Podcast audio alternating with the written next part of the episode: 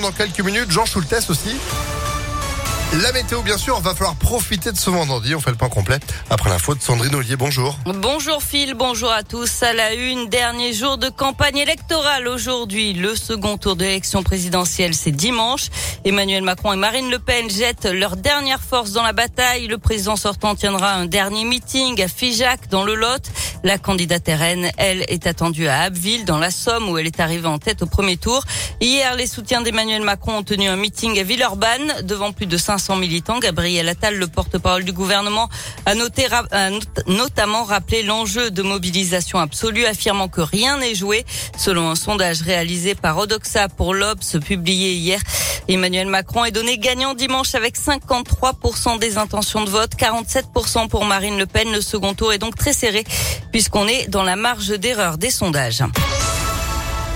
L'université Lyon 3 saisit la justice pour des faits de racisme et de discrimination. Les instances disciplinaires ont aussi été saisies.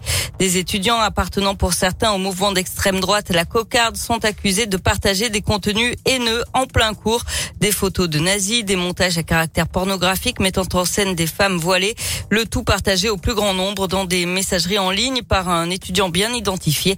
Hier, une manifestation a rassemblé plus de 200 étudiants devant la manufacture avec des prises de parole et des slogans pour protester contre le racisme qui sévit donc sur les bancs de la fac.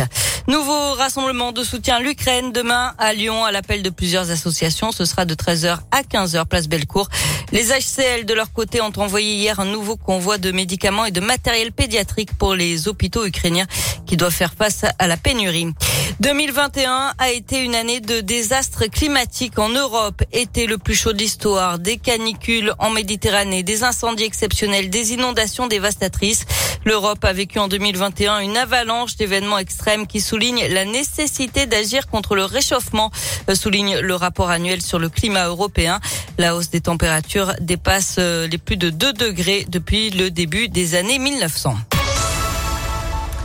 On passe au sport avec du foot. 34e journée de Ligue 1. Demain, l'OL accueillera Montpellier à Dessine à 17h. Victoire impérative pour les Lyonnais pour encore espérer une place qualificative pour une Coupe d'Europe à la fin de la saison. Chez les filles, gros rendez-vous aussi. Demi-finale allée de la Ligue des Champions. Les Lyonnaises recevront le PSG dimanche à 17h. Et puis enfin en rugby, 23e journée du top 14. Le Loup 7e se déplace à Brive, 12e demain à 17h15. Mais oui, il y a du sport évidemment et tous en tribune avec Impact FM. OL Montpellier, c'est demain. Vous venez de le dire. Ah bah vous y serez. Je vous offre vos invitations dans quelques minutes. Sandrine, vous pouvez vous reposer. Rendez-vous à midi. À tout à l'heure. à tout à l'heure. La météo, c'est pas